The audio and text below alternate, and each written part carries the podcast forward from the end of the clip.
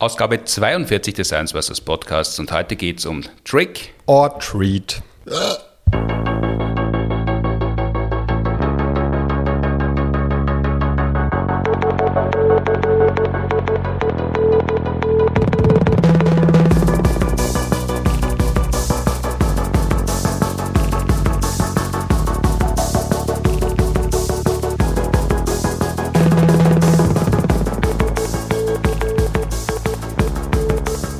willkommen zur 42. Ausgabe des Science Busters Podcasts, produziert wie immer mit Unterstützung der Uni Graz und der TU Wien. Mein Name ist Martin Puntigam, mir gegenüber heute wieder der Molekularbiologe Martin Moder. Hallo. Hi. Letzte Woche in Ausgabe 41 habe ich mit Sebastian Carotta gesprochen über Gin im Allgemeinen und den Science Busters Gin im Speziellen, den wir für unsere Show Planet B destillieren haben lassen und wir haben auch geredet über Immuntherapie und Krebs. Wir beide haben das letzte Mal im Podcast gemeinsam mit Alexander Pürzel geredet über Fitness, Krafttraining, Pumpen, Reißen und Heben und Stoffen. Und das machen wir in absehbarer Zeit wieder als Teil 2 quasi. Heute ist 31. Oktober. Heute geht es nicht um Weltspartag. Wir haben uns eigentlich vorgenommen, das Datum zu nutzen, um über Halloween zu reden, haben aber vom Johann eine Frage zum Nasenspray bekommen. Das heißt, es wird in wesentlichen Teilen um Nasensprays gehen und danach schon um was Gruseliges, aber weniger Halloween-Gruseliges, nämlich wie der Sauerstoff allen Lebewesen, die es jemals auf der Erde gegeben hat, zusetzt. Heute beginnen wir den Podcast wieder mal mit einer Publikumsfrage, die uns der Johann geschickt hat und ich glaube, er möchte was wissen über die Nase. Hallo liebe Science Busters Team, mich würde interessieren, was von diesen als antiviral bzw. anti-Corona betitelten Nasensprays zu halten ist. Enovit zum Beispiel, die bei uns gerade in den Handel kommen. Ist das eine sinnvolle Maßnahme in Ergänzung zu den anderen Maßnahmen wie Impfung und Schutzmasken? Und kann das insbesondere in Situationen, wo man die Maske nicht tragen kann oder nicht tragen will, eine sinnvolle Ergänzung sein? Zum Beispiel Fitnessstudio. Danke. Das passt ja ganz gut zur letzten Fitnessfolge, die schon einige Zeit her ist. Diesen Nasenspray gegen Corona, das ist mir ja noch nie untergekommen. Das ist ganz was Neues. Also Nasenspray als Impfung, das kenne ich schon, vor allem für Kinder habe ich das schon gehört. Also bin selber noch nie durch die Nase geimpft worden, aber Nasenspray gegen Ansteckung, das ist jetzt ganz frisch. Uh, so frisch ist es gar nicht, Johann, aber ich freue mich sehr über diese Frage, weil uh, gerade bei Themen rund um die Nase, da bin ich ja wirklich uh, der große Experte, da habe ich wirklich eine gewaltige Erfahrung damit, sehr viel Praxis.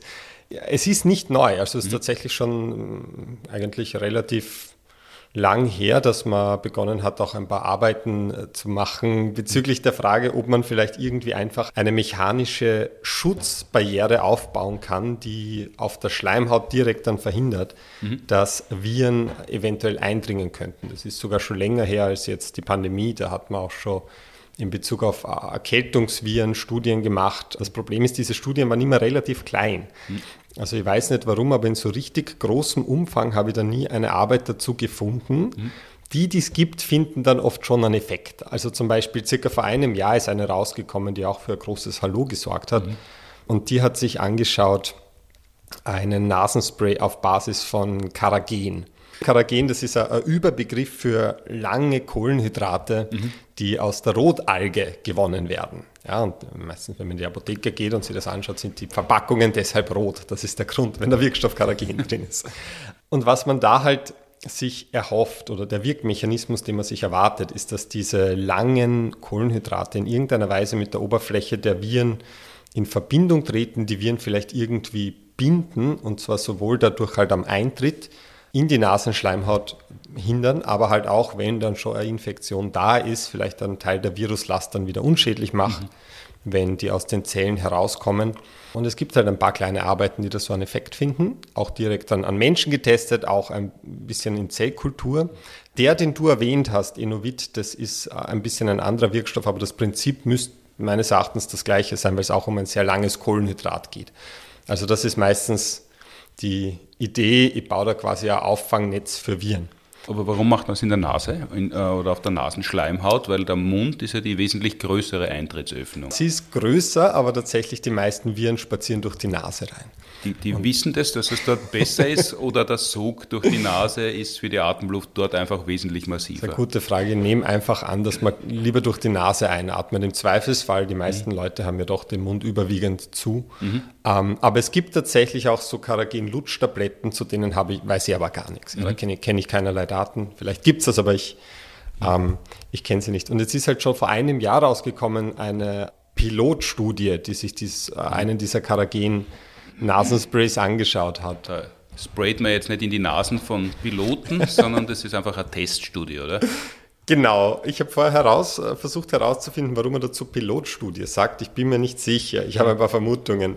Pilotstudie, äh, man sagt oft auch äh, Vorstudie dazu. Das sind einfach Arbeiten, die man möglichst schnell in kleinem Umfang durchführen möchte, einfach um zu schauen, ähm, könnte sein, dass da etwas ist, wo es sich auszahlt, genauer hinzuschauen. Mhm. Das heißt, die sind halt oft ähm, mit eher kleinen Versuchsgruppen, das ist halt meistens der, der größere Kostenfaktor, die mhm. sind häufig ein bisschen eher, in dem Fall auch zeitlich kurz durchgeführt und ähm, müssen nicht methodisch schlecht sein, aber sind halt äh, oft so, dass die statistische Aussagekraft eher gering ist, wenn jetzt nicht eine gewaltige Effektgröße vorliegt oder so. Mhm. Also da schickt man quasi den Piloten zuerst einmal vor, um zu schauen, ob es sich überhaupt auszahlt, in die Richtung weiterzugehen, bevor die ganze Gruppe nachgeht. Genau, ja, das ist ja so meine Hypothese, äh, warum es vielleicht Pilotstudie heißt mhm. oder Pilotexperiment. Vielleicht in Analogie daran, dass der Pilot ja immer der ist, der schaut, wo es hingeht. Mhm.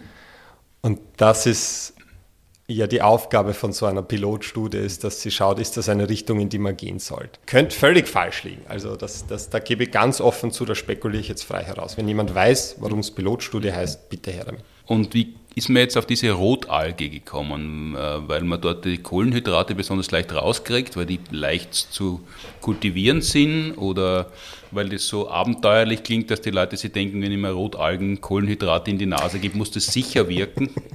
Das ist eine gute Frage. Ich weiß es nicht. Also ich weiß nicht, wie man ursprünglich auf diese Alge aufmerksam geworden ist. Es scheint halt einfach eine Art von Polysaccharid mhm. äh, zu beinhalten, die sie da irgendwie als nützlich, mhm. potenziell nützlich herausgestellt Jetzt hat der Johann gefragt, ob das hilfreich ist als Ergänzung, also nicht als Ersatz für alles, wenn man ein paar Hübe in die Nase gibt und dann ist man schon auf der sicheren Seite, sondern er hätte es ja gern zusätzlich. Ist das eine sinnvolle Maßnahme? Die Pilotaussage ist, mhm. ich kann es jetzt nicht mit Sicherheit sagen, weil die Datenlage halt wirklich dünn ist. Und wenn die Datenlage dünn ist, dann tendiert man dazu, sich an die eine kleine Arbeit zu klammern, die es mhm. gibt und dann zu sagen, Schatz, das wissen wir, es ist sicher super oder es mhm. ist sicher schlecht. Diese Pilotstudie, die da durchgeführt worden ist, wir können uns ja mal anschauen, was die gemacht haben. Mhm. Die haben in medizinischen Einrichtungen in Argentinien in etwa 400 Personen rekrutiert. Mhm. Und das waren aber alles Leute, die viel Kontakt zu Covid-Patienten hatten. Also das waren Leute innerhalb des Gesundheitssystems, das waren Ärztinnen, Ärzte, Pflegepersonal, Kinesiologen, Kinesiologinnen auch, was in dem Fall aber völlig irrelevant ist, was die gemacht haben, weil mhm. es ging nur darum, die hatten alle viel äh, Kontakt zu Covid-Positiven. Mhm. Die hat man randomisiert, doppelblind, so wie es sein sollte. Das heißt, die haben ein Nasenspray gekriegt und die haben nicht gewusst, ist das jetzt einfach nur eine Salzwasserlösung oder ist da das Rotalgenkohlenhydrat mhm. drin. Und dann haben sie einfach geschaut im Laufe der Zeit, wie viel von denen stecken sich an. Mhm. Und es waren halt so in, in äh, jeder der beiden Versuchsgruppen waren knapp unter 200 Personen. Das ist sehr wenig, muss man mhm. sagen, für so eine Art von Untersuchung. Allerdings, was die halt gesehen haben, insgesamt im Verlauf dieser, und sie haben das dann 21 Tage beobachtet, mhm. also laufen lassen, und im Verlauf dieser Zeit haben sie halt gesehen, dass sich in der Gruppe mit dem Nasenspray, also mit der Rotalge, mhm. da haben sich zwei Personen infiziert, also infiziert im Sinne von einer symptomatischen Infektion. Sie haben jetzt nicht auf Asymptomatik getestet. Mhm. Und in der Gruppe, die quasi das Placebo bekommen hat, haben sich zehn Personen infiziert. Also wenn man das jetzt so nimmt, wie es ist und sagt, das ist aussagekräftig, dann wäre das natürlich eine deutliche Reduktion des Infektionsrisikos. Mhm.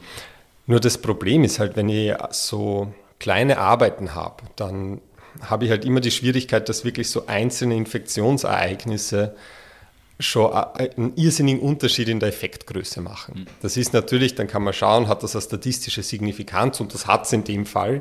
Aber es ist halt trotzdem schwer abzusagen, wie aussagekräftig es wirklich ist, weil wenn man sich zum Beispiel den Verlauf der Kurven ansieht, der Infektionskurven, ja, mhm. man muss halt immer einen Endpunkt festlegen. Und den haben sie festgelegt bei 21 Tagen. Und da haben wir gesagt, da brechen wir ab und dann schauen wir. Und da findet man halt jetzt so eine Effektgröße. Ähm, aber wenn man sich den Kurvenverlauf anschaut, hätten sie zum Beispiel gesagt, wir testen das zehn Tage lang und schauen dann, in welcher Gruppe sie mehr infiziert haben. Äh, da hätte man dann überhaupt keinen Unterschied zwischen den Gruppen gefunden. Mhm. Also weil da einfach zu einem späteren Zeitpunkt dann mehr Infektionen stattgefunden haben. Und, und das ist halt immer so schwer zu ähm, interpretieren, wenn Arbeiten so klein sind oder bei so Pilotstudien, wie ernst kann man den Effekt jetzt wirklich nehmen? Weil hätten sie halt den Versuchszeitraum halb so lang angesetzt, dann wäre quasi äh, reduziertes relatives Risiko null und mhm. bei 21 Tagen kommt raus 80 Prozent reduziertes relatives Risiko und das ist halt, ja, also ich möchte nicht abstreiten, dass das einen Effekt haben könnte. Ja, es mhm. gibt ja auch bei Erkältungsviren ein paar Arbeiten, die zeigen, dass das sinnvoll sein könnte. Es sind halt wirklich immer kleine Arbeiten, muss man sagen.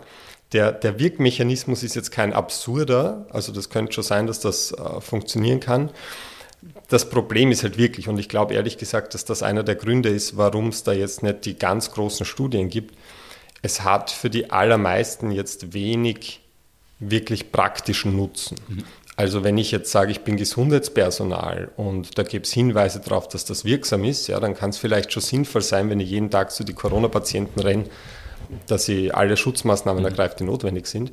Aber jetzt auf einer Bevölkerungsebene, um eine Pandemie unter Kontrolle zu halten, ist es halt vollkommen unrealistisch, dass sich bevölkerungsweit alle Menschen oder ein Großteil davon alle paar Stunden so ein Rotalgenspray in die Nase sprühen. Also das wäre die, die Notwendigkeit, das wäre die, der, der, der, Rhythmus, den man einhalten müsste. Alle paar Stunden müsste man ein Nasenspray nehmen, damit das einen Sinn hat. Genau, das ist halt, diese Kohlenhydrate, die liegen da natürlich nicht monatelang auf der Schleimhaut herum, mhm. das wäre wahrscheinlich auch nicht so gut ähm, sondern äh, also in der Arbeit verweisen Sie auf eine andere Arbeit, die, die gezeigt hat, dass, dass halt so vier Stunden in etwa kann man damit rechnen, dass dieses Kohlenhydrat auf der Schleimhaut verweilt und man weiß aber jetzt nicht, wie viel davon muss jetzt noch da sein, damit das eine Wirksamkeit haben hm. könnte. Das heißt, das Problem ist auch, man hat halt jetzt diese Arbeit da durchgeführt und hat die Leute in dem Fall viermal täglich diesen Nasenspray verwenden lassen. Mhm und, und würde halt davon ausgehen, dass das dann immer schön benetzt ist. Ja.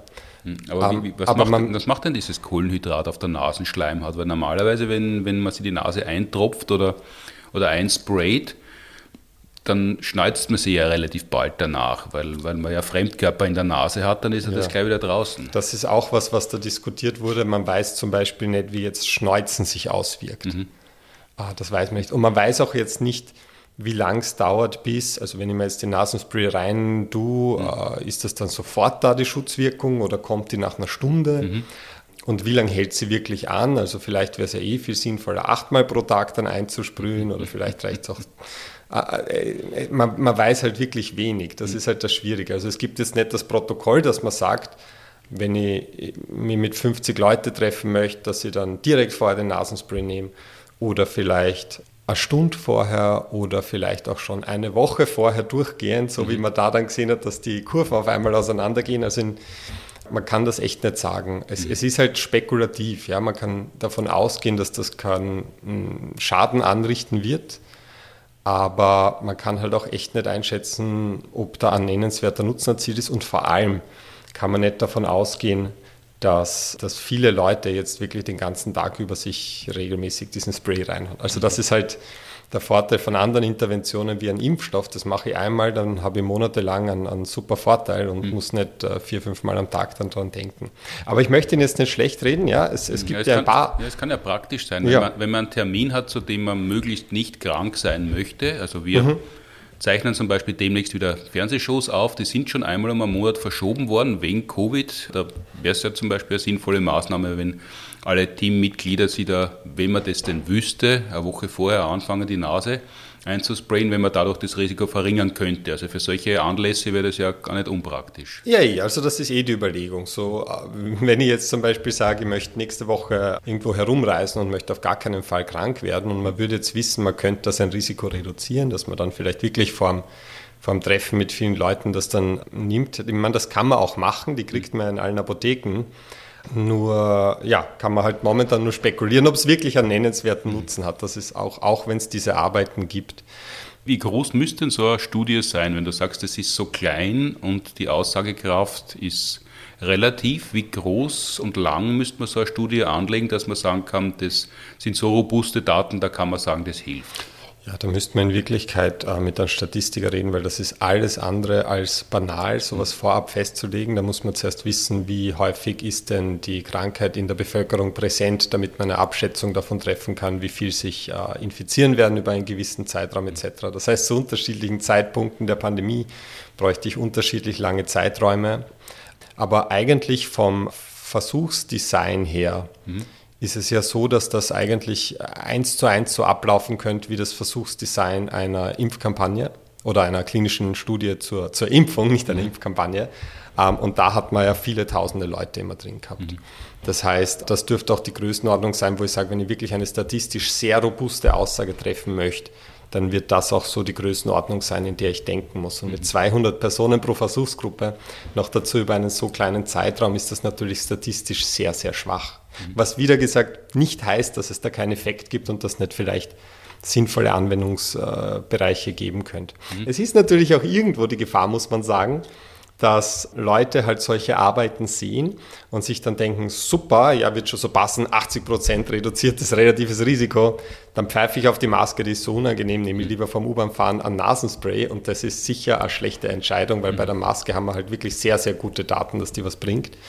Bei diesem Nasenspray haben wir das nicht. Mhm. Und da gibt es ja auch verschiedene in Wirklichkeit, die halt oft irgendwie so auf Kohlenhydraten basieren, aber die dann doch wieder ein bisschen ein anderes Derivat haben. Und äh, da jetzt den einzelnen Nasenspray einzuordnen, das ist sehr schwierig. Also man kann es machen, es wird nichts schaden, es kostet jetzt nicht die Welt.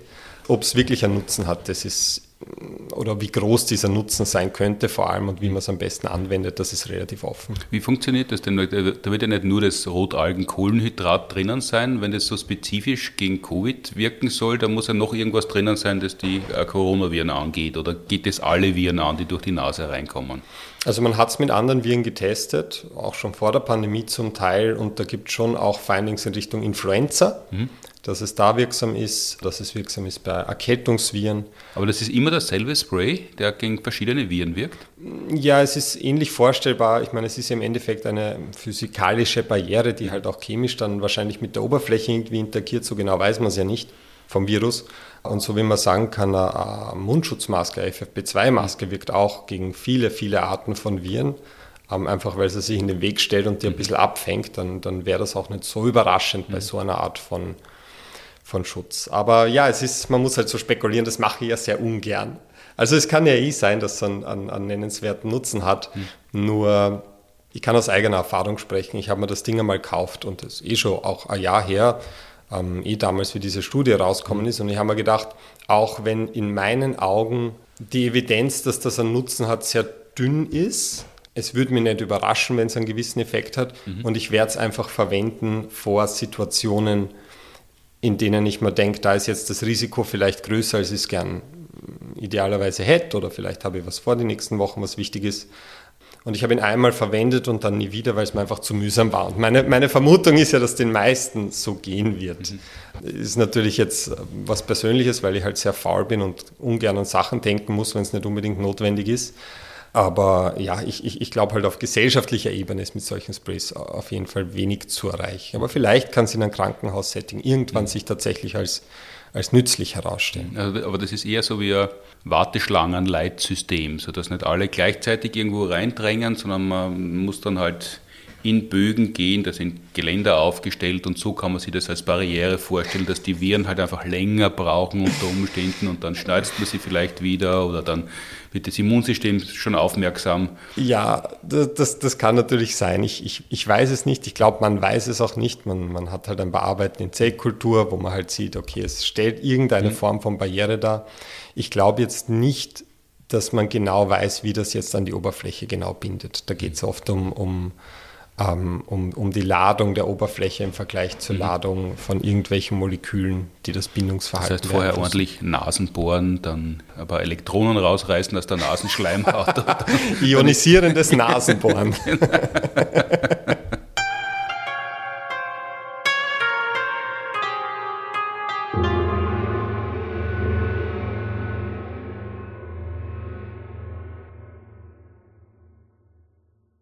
Das war jetzt die Antwort auf die Frage vom Johann, ob der Nasenspray einen Wert haben könnte, zusätzlich zu anderen Maßnahmen. Da sind wir aber noch nicht ganz durch mit Nasensprays oder Nasenimpfung vielmehr, weil sowas gibt es ja tatsächlich und schon serienmäßig und schon seit vielen Jahren. Ja, genau. Das ist ja das dann der, der Nasenspray, der ist ja ein, ein Alleskönner. Man kann natürlich versuchen, eine Barriere damit aufzubauen. Oder man macht gleich einen Impfstoff als Nasenspray, hat den Vorteil, das muss ich nicht alle vier Stunden mir impfen mit dem Nasenspray, sondern das mache ich einmal und dann habe ich idealerweise längere Zeit an Schutz. Mhm. Und das ist, muss man sagen, auch ein bisschen ähm, so eine Hoffnung mit der ganzen Corona-Pandemie, dass man sagt, äh, wenn man einen Impfstoff entwickelt, den man als Nasenspray verabreicht, mhm. dass man dann vielleicht einen besseren Schutz vor Infektion erreichen könnte, als mhm. das Impfstoffe machen, die man intramuskulär spritzt, was mhm. halt alle sind, die wir momentan äh, in die Schulter kriegen.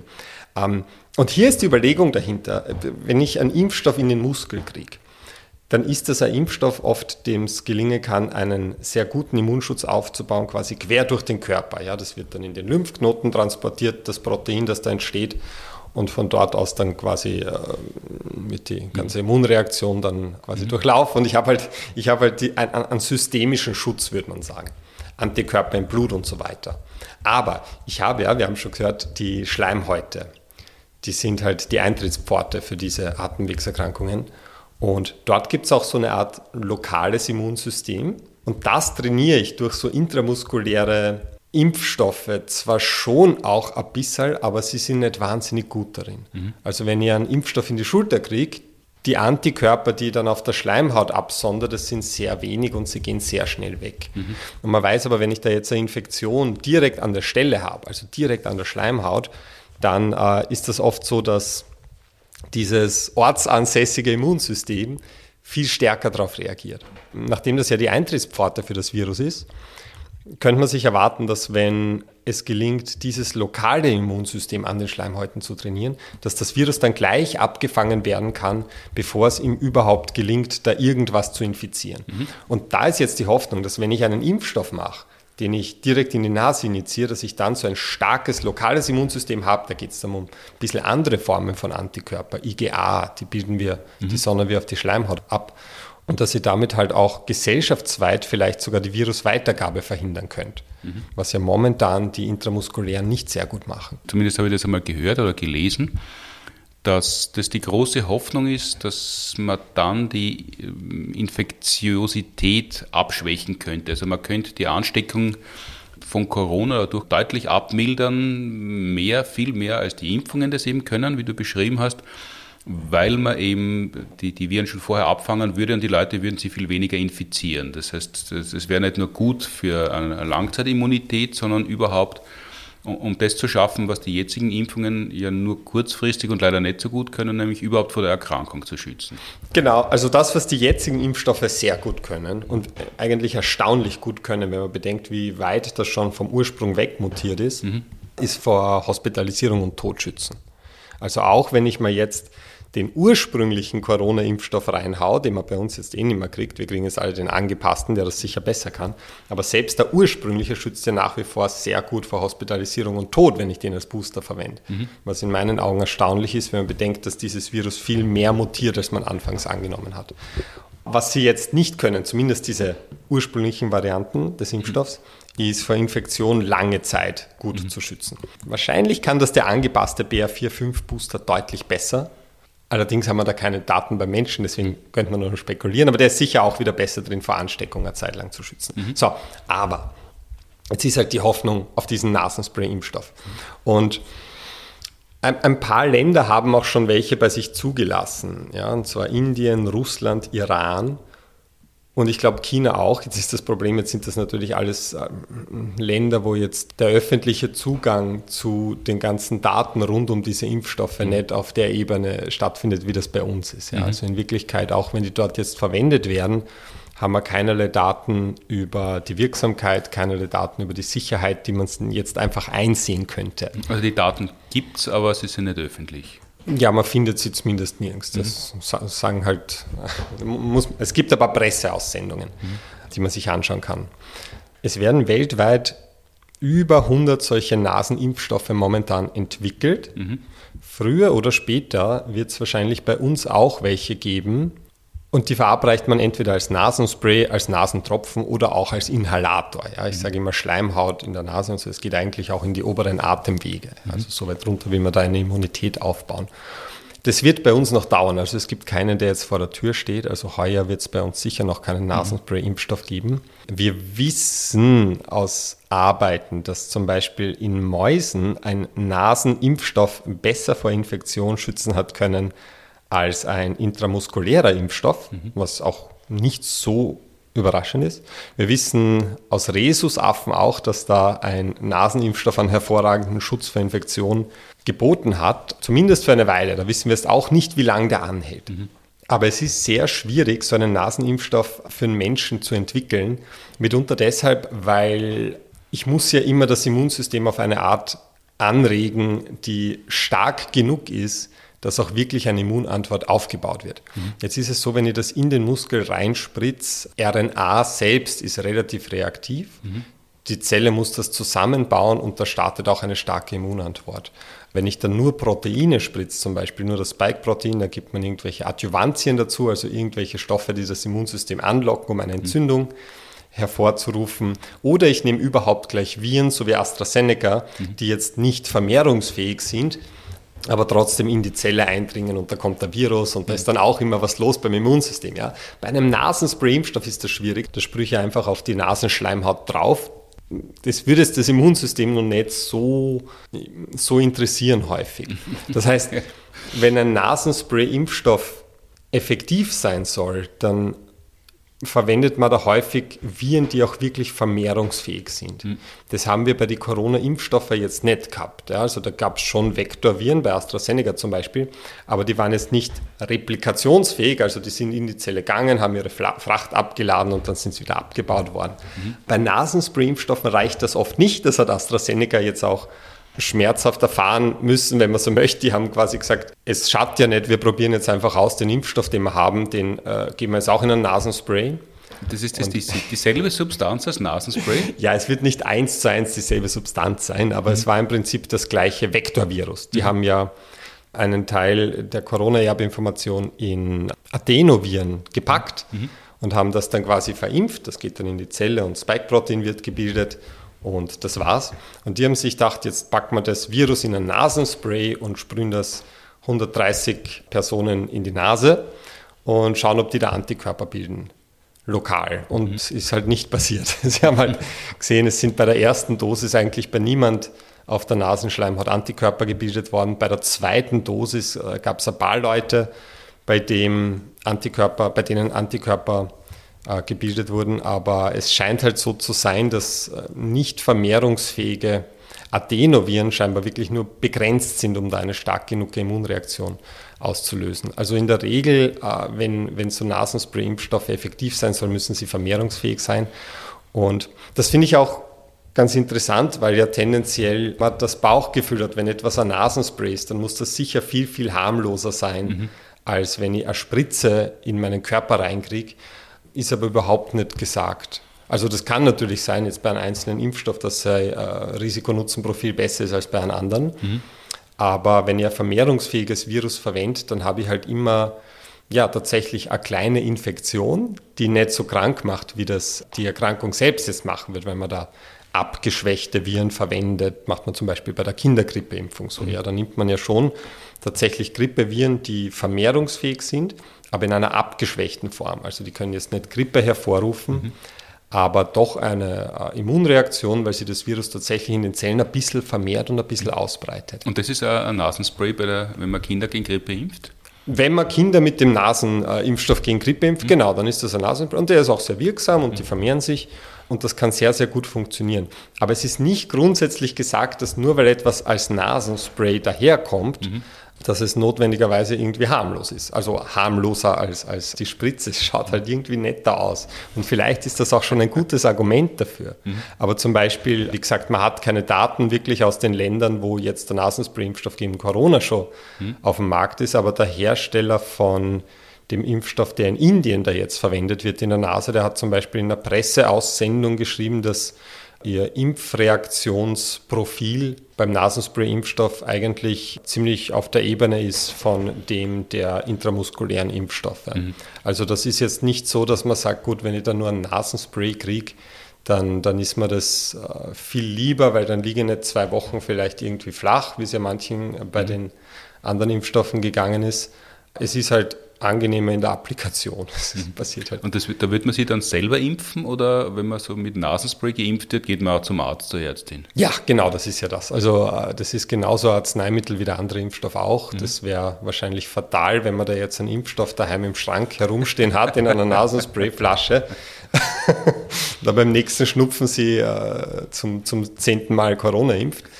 Das möchte man natürlich nicht. Nein, das muss genauso der Arzt machen, wie wenn er Spritze kriegt. Mhm, also das ist eigentlich möglicherweise nur die für manche Menschen angenehmere Verabreichungsform. Ja, ich glaube, es ist vor allem das, das angenehme Gefühl. Es gibt ja doch einen gewissen Prozentsatz und ich weiß nicht, wie hoch er ist, die einfach Angst vor Spritzen haben. Mhm. Und es gibt vor allem viele Menschen, die mit Spritzen viel Negatives assoziieren, weil es mhm. doch eine Nadel, in den Körper geht. Also ich glaube, denen kann das sicher helfen, wenn ein Nasenspray-Impfstoff da ist. Aber das heißt, wenn, wenn ein großer Stutzen in die Nase geht, ist es angenehmer, als wenn eine hauchdünne Nadel in den Muskel geht. genau. Man hat halt auch ein bisschen Bedenken. Das eine ist, der Schwerpunkt bei Nasenspray-Impfstoffen ist halt wirklich äh, die Schleimhautimmunität. Sie mhm. können auch eine systemische Immunität quer durch den Körper verursachen, sonst hätten es keinen großen Wert. Mhm. Aber man weiß jetzt nicht, ob das zum Beispiel mithalten kann mit der systemischen Immunität, die die intramuskulären Impfstoffe hervorrufen. Das bedeutet, auch wenn jetzt vielleicht der Infektionsschutz eine Zeit lang vielleicht ausgeprägter ist bei Nasenspray-Impfstoff, wissen wir nicht, ob dieser Schutz vor schweren Verläufen und Hospitalisierung so stark ausgeprägt sein wird und ob der so lang anhalten wird. Mhm. Und das ist ja in Wirklichkeit eigentlich der allerwichtigste Faktor. Ja, es, kann, es kann sein, dass das rauskommt, aber das wissen wir halt momentan überhaupt nicht.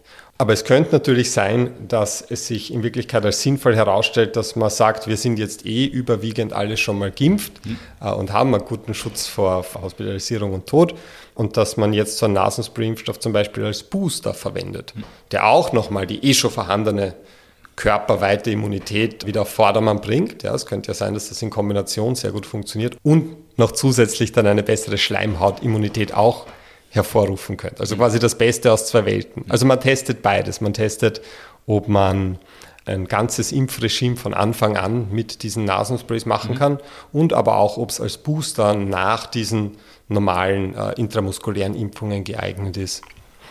Das wäre eben meine Frage gewesen, weil wenn es schon beides gibt, dann gibt es natürlich Menschen, die sich denken, lasse mich doch gleichzeitig mit beidem impfen, aber das wäre wahrscheinlich ein bisschen übertrieben, oder? Ja, man muss aufpassen, dass man es dann nicht verwechselt und mit der Spritze in die Nase fährt. Es gibt aber schon eine Überlegung, ja, wenn man, dass die Euphorie, möchte ich sagen, vielleicht ein bisschen dämpft. Und zwar, wenn man jetzt sagt, okay, super, dann haben wir eine lokale Schleimhautimmunität, dann kann ich mich nicht infizieren. Das mag stimmen für eine Weile. Allerdings ist es da ja auch nicht so, dass die dann ewig anhält. Also gerade diese Schleimhautantikörper, diese IgA, die fallen in aller Regel einfach nach ein paar Monaten ab, wurscht, was ich mache. Und dann kann auch wieder eine Infektion stattfinden. Weil man muss bedenken, wir infizieren uns ja auch hier und da mit dem Coronavirus selbst. Und es ist jetzt keine Seltenheit, dass man sich zweimal vielleicht schon infiziert hat und wir werden uns in Zukunft alle äh, immer wieder mal infizieren. Und das heißt, natürlich ist es auch bei der Infektion so, dass da eine Schleimhautimmunität aufgebaut wird, aber die fällt dann halt auch wieder ab. Und das wäre jetzt eine Riesenüberraschung in meinen Augen, wenn sie herausstellt, dass ein Nasenimpfstoff da irgendwie länger eine Immunität schaffen wird als eine starke Virusinfektion. Mhm. Das heißt, auch wenn die Nasensprays vielleicht einen Nutzen haben, vielleicht auch angenehmer sind, vielleicht auch für einige Zeit tatsächlich besser vor Infektion und mhm. damit sogar auch vor leichten Verläufen schützen, heißt das noch immer nicht, dass wenn ich dann diesen Impfstoff habe, dass dann Corona für mich äh, für immer Geschichte ist, sondern wahrscheinlich wird es dann da auch in regelmäßigen Abständen, sei es einmal jährlich ein Booster sinnvoll sein. Nur dann, wenn man noch eine Nasenschleimhaut hat, das heißt, wenn man ganz regelmäßig Nasentropfen nimmt, kann man sich ja die Nasenschleimhaut ziemlich ruinieren. Oder wenn man heftiger Kokser ist, dann ist die Nasenschleimhaut auch irgendwann weg, dann müssen wir auf die Spritzennadel weiterhin angewiesen. Ja, also bitte das als Take-Home-Message, bitte nicht vor der Impfung koksen.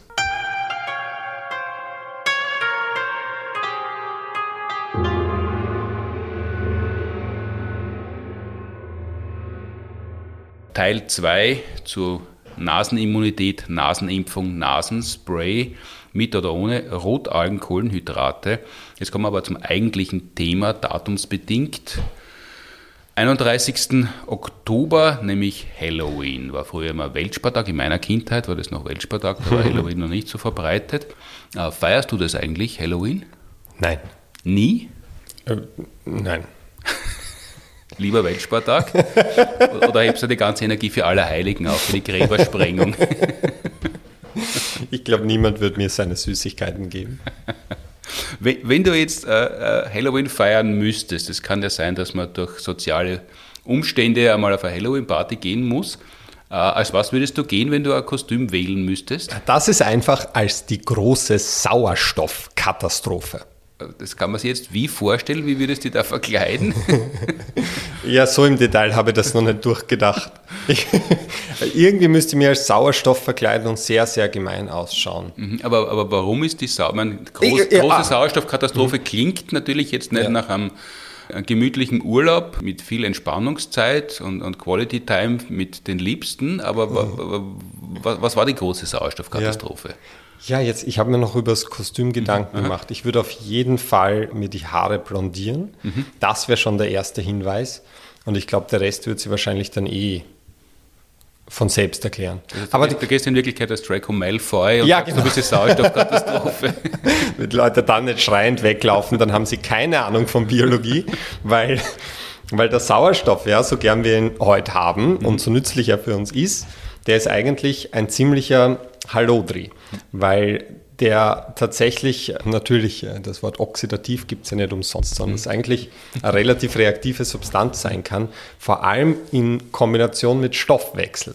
Sauerstoff ist etwas, das Zellen unglaublichen Zellstress verursachen kann. Mhm. Was heißt Zellstress? Was bedeutet das für die Zelle? Oder, oder wie, wie, macht es der Sauerstoff? Ähm, also wir sagen ja äh, Zellstress, es klingt fast so ein bisschen esoterisch, wenn man es nicht kennt, wenn man sich denkt, äh, wie soll die Zelle gestresst sein? Wir sind gestresst. So wie das gestresste Wasser, äh, wo man dann, ja, genau. wo man dann das Granderzeug rundherum montiert und auf einmal ist das gestresste Wasser wieder entspannt. Genau, und das ist aber halt ein kompletter Blödsinn. Und Zellstress hingegen ist das Gegenteil von kompletten Blödsinn. Blödsinn.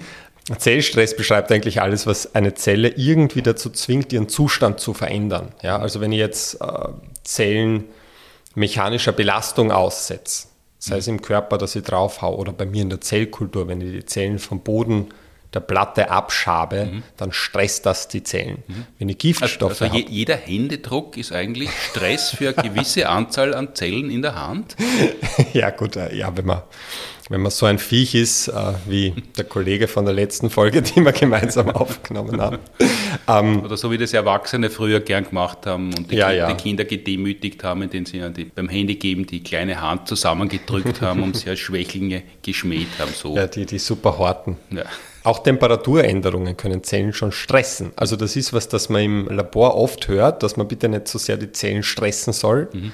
Das heißt nicht, dass man es anschreit und schimpft, weil das Experiment nicht funktioniert. Das heißt, dass man es nicht so oft aus dem Inkubator rausnehmen soll, weil die Temperaturänderungen Stress bedeutet. Mhm.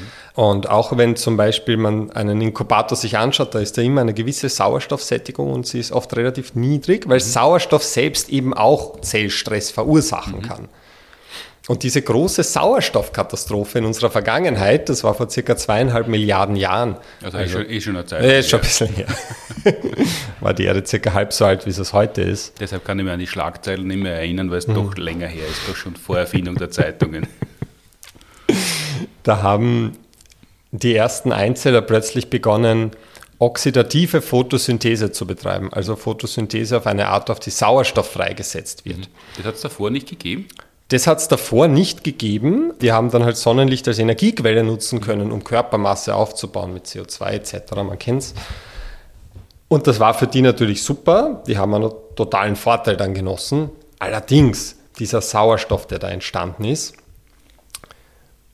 war für die Organismen, und wenn ich Organismen sage, ja, dann meine ich halt die anderen Einzeller, die es damals gegeben hat. Mhm. Und die waren eigentlich alle anaerob, also die brauchen keinen Sauerstoff. Aber nicht nur, dass sie nicht brauchen, für die ist der Sauerstoff giftig gewesen. Für die war das schlecht. Mhm. Und das hat eben zu dieser großen Sauerstoffkatastrophe geführt, was das größte Massensterben in der Geschichte der Welt war. Glaubt man. Ja, man mhm. kann es nicht so genau berechnen, aber man glaubt, dass circa die Hälfte allen Lebens verschwunden ist damals, weil der Sauerstoff die alle vergiftet hat. Die Entwicklung der Photosynthese, bei der äh, Sauerstoff frei wird, das war von so großem Vorteil für die, die das können haben, dass die anderen sich nicht dagegen wehren haben können, sondern einfach verendet sind. Genau, die sind am Sauerstoff zugrunde gegangen. Mhm. Und, und der Sauerstoff selbst, so wie er in der Luft vorliegt als O2, ist da eigentlich gar nicht das Problem gewesen. Mhm. Aber das Problem war, wenn äh, der Sauerstoff in Zellen gelangt und die Zellen betreiben aber Stoffwechsel, mhm. dass da dann Prozesse dabei sind, die aus diesem Sauerstoff sehr reaktive Sauerstoffverbindungen herstellen. Und eine davon, und das löst jetzt meine große äh, Kostümüberlegung auf, eine davon, die entsteht in den Zellen, ist Wasserstoffperoxid, mhm. H2O2. Und das ist das, was man eben zum Haarebleichen verwendet. Genau. Egal welche Farbe man dann draufgeben möchte oder ob man es nur blondiert haben möchte, da muss man vorher die Farbe aus den Haaren rausnehmen. Wenn man nicht eh schon weißhaarig ist im Alter, dann braucht man mehr, mehr vorbleichen, aber, aber das macht man mit Wasserstoffperoxid. Genau, eben weil das so ein, eine reaktive Substanz ist, das ist ein ganz starkes äh, Oxidationsmittel. Mhm. Und deswegen, man kennt das, wenn man sich die Haare bleicht äh, und das kommt auf die Kopfhaut, dann brennt das Uhr, dann spürt man das äh, und die Zellen werden halt geschädigt, die werden rot. Und das ist Entzündung. Zellstress für die Kopfhautzellen. Genau, das ist enormer Zellstress. Jetzt kann man sich vorstellen, wenn das aber damals in der Sauerstoffkatastrophe plötzlich in den Lebewesen selbst, in den Zellen einfach so entstanden ist, mhm. das war alles andere als angenehm. Also da sind ganz viele gestorben. Mhm. Und ähm, und weil das halt so ein Problem war, das hat sie halt zum Glück eh über einen gewaltigen Zeitraum erstreckt, mhm. haben halt die Lebewesen irgendwie einen Weg finden müssen, mit diesem Sauerstoff zurechtzukommen, ja, den irgendwie unschädlich zu machen. Und dafür haben sie ein Enzym entwickelt. Mhm. Und dieses Enzym heißt Katalase. Das heißt, die haben den Sauerstoff nicht willkommen geheißen und es sind nur die übrig geblieben, die Sauerstoff eh sowieso super finden, sondern man hat noch irgendeinen Umweg finden müssen, um den zu bändigen. Man hat das Wasserstoffperoxid vor allem bändigen mhm. müssen, das dadurch entstanden ist. Und das hat dieses Enzym ermöglicht. Also die Katalase, das ist ein, äh, ein Enzym, das äh, in der Lage ist, wirklich in, in extrem kurzen Zeitabschnitten enorme Mengen Wasserstoffperoxid umzuwandeln. Und zwar einerseits wieder äh, einerseits in H2O, also Wasser, mhm. und aber auch wieder zurück zu O2, also dem molekularen Sauerstoff, wie er in der Luft vorkommt. Mhm. Und damit halt dieses, diesem, diesem Wasserstoffperoxid seine Bleichwirkung zu nehmen, wenn man so möchte.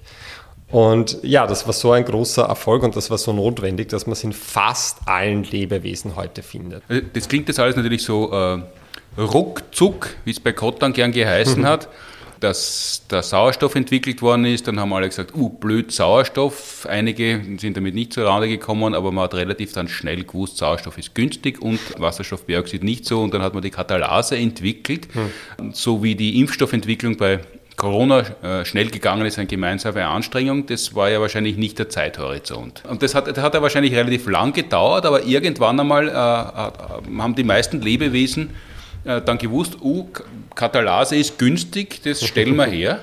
Ja, es ist eher so, ein paar Einzelnen wird es halt gelungen sein, die haben dann überlebt, alle anderen sind gestorben. Mhm. Also ich weiß nicht, ob es da so eine Koevolution gab, mhm. dass man sagt, verschiedene Lebewesen haben das unabhängig voneinander entwickelt. Es könnte sein, ich, ich, ich weiß es einfach nicht. Mhm. Aber was wir halt wissen, ist, dass heute nahezu alle Lebewesen das haben, mhm. bis auf ein paar, die halt in speziellen Sondernischen sich befinden, ja, wo das nicht so wichtig ist, sich jetzt direkt vom Sauerstoff zu schützen. Mhm. Geht es dann eher um wirklich äh, winzigste Parasiten, die irgendwo ganz tief in den Lebewesen drin stecken, sodass, Sauerstoff sodass sie gut verstecken können vom Sauerstoff. aber bei uns, also wir, wir verstecken uns ja nicht in uns selber, das heißt, wir haben das auch. Genau, wir haben das auch. Ja. Wir brauchen die Katalase auch äh, in, in nahezu all unseren Körperzellen. Hm paar Ausnahmen gibt es immer. Es ist ja so nervig in der Molekularbiologie. Man würde am liebsten sagen, die DNA ist in all unseren Körperzellen, aber man muss sagen, die DNA ist in all unseren Körperzellen bis auf, und deswegen muss man halt immer sagen, mhm. in fast allen unseren Körperzellen. Also in Samenzellen zum Beispiel haben wir keine Katalase, mhm. in den roten Blutkörperchen haben wir keine Katalase, aber das sind ja auch nicht wirklich Zellen, wenn wir uns ehrlich sind. Das, sind, das waren einmal Zellen, aber die müssen dann ja überall durchpassen durch die ganz, ganz kleinen Gefäße mhm. und so. Und, und deswegen spucken die ihren Zellkern aus. Ja, und dann bleibt halt noch ein bisschen was zurück, aber das Coolste haben die alle abgelegt. Mhm damit es gut durchpassen und die haben halt auch, die haben halt auch keine Katalase mehr. Aber in Fingernägeln zum Beispiel ist Katalase drinnen? Na, aber Fingernägel bestehen ja auch gar nicht aus Zellen. Hm, aber wie, wie wachsen die sonst? Das ist eine Frage, die äh, ganz weit weg ist von dem, was ich jetzt beantworten kann. Also ich weiß nicht, wie dieses Horn gebildet wird, mhm. aber, aber weder Haare noch, noch Fingernägel äh, beinhalten jetzt Zellen in dem Sinn, dass sie einen Zellkern hätten mhm. oder andere Zellorganellen wie die Peroxisomen, was, was die Zellorganellen sind, wo sich bei uns die Katalase befindet. Also das, das ist quasi der Hauptwohnsitz der Katalase in unseren Zellen, heißt Peroxisomen. Genau, genau. Und alle äh, Stoffwechsel... Das ist so dieser steirische Reim, weißt wo ich wohne, im Ballon ist, ist, ist der Originalreim und die Katalase sagst, weißt wo ich wohne, im Peroxisom. Na bitte, wenn äh, Studierende Eselsbrücke brauchen. Das ist so ein, äh, ein kleines Kompartiment innerhalb unserer Körperzellen und dort steckt halt die Katalase drin und auch einige andere Enzyme, muss man sagen. Aber dort haben wir quasi alle Stoffwechselvorgänge outgesourced oder, oder eingesourced, je nachdem, von wo man schaut, wo äh, reaktive, gefährliche Substanzen gebildet werden, wie eben das Wasserstoffperoxid, damit unsere Zellen halt nicht gleich blondiert werden beim, mhm beim, beim Stoffwechseln. Da kommt das Wasserstoffperoxid hinein in die Peroxisomen und wird dann dort von der Katalase beamtshandelt? Es, es, es wird nicht hineingepumpt oder so, sondern quasi die Reaktionen, wo man weiß, da entsteht was Problematisches, die laufen dann da drin schon ab. Also mhm. die, haben wir, die haben wir da drin. Und das braucht man. Also ohne dem wäre man nicht lange Zeit lebensfähig. Es gibt tatsächlich eine Erkrankung, wo bei Menschen äh, die Peroxisomen nicht gescheit funktionieren, mhm. was sogar so weit gehen kann, dass das Katalase-Gen selbst einen Defekt hat. Das ist das Zellweger-Syndrom und das mhm. verläuft aber immer sehr früh tödlich. Ohne die Katalase ist nicht so, als würde man äh, kurz Luft holen und wäre sofort tot, aber es ist einfach so, dass die Zellschädigungen enorm sind. Ist natürlich nicht nach René Zellweger benannt, sondern nach einem anderen. habe jetzt nicht nachgeschaut, deswegen kann ich es nicht ausschließen. Mhm. Wenn man Glück hat, funktionieren die Peroxisomen und dadurch haben wir erst das Wasserstoffperoxid, das in unserem Körper entsteht, im Griff. Also das kann sich dort austoben quasi, wird dann besänftigt durch die Katalase und wenn es dann sediert ist, wenn die Mediation zu Ende ist, dann gehen äh, Wasser und Sauerstoff friedlich raus, obwohl das aggressive äh, Wasserstoffperoxid reingekommen ist. Äh, ja, genau. Aber es ist nicht nur so, dass es sich da drin austoben kann, sondern das kann ja tatsächlich ganz nützlich sein, mhm. wenn man in einem, wie soll ich sagen, einem, einem gesicherten Kompartiment so eine reaktive Substanz haben, weil das können wir dann natürlich nutzen, um bestimmte Dinge abzubauen. Mhm wenn wir so starke Oxidationsmittel in der Zelle haben, und das machen wir auch, also in den Peroxisomen, die sind nicht nur dafür da, um uns mit dem Sauerstoff überleben zu lassen, sondern die sind wichtig für ganz viele Stoffwechselprozesse. Und, und da drin findet zum Beispiel auch eine Reaktion statt, die notwendig ist, um Ethanol abzubauen. Mhm. Also das heißt, dadurch, dass die große Sauerstoffkatastrophe uns gezwungen hat, diese Peroxisomen zu entwickeln, können wir heute Alkohol trinken. Mhm. Und da, das kann man jetzt nicht sehen im Podcast, aber ich kann es schildern, leichten die Augen des Molekularbiologen auf, der das dann wahrscheinlich auch rechtfertigen kann, dass vor vielen Milliarden Jahren fast alle Lebewesen ihr Leben lassen haben müssen, aber es hat sie dann offensichtlich doch ausgezahlt, zweieinhalb Milliarden Jahre später, weil wir deshalb ordentlich saufen können. Ganz genau.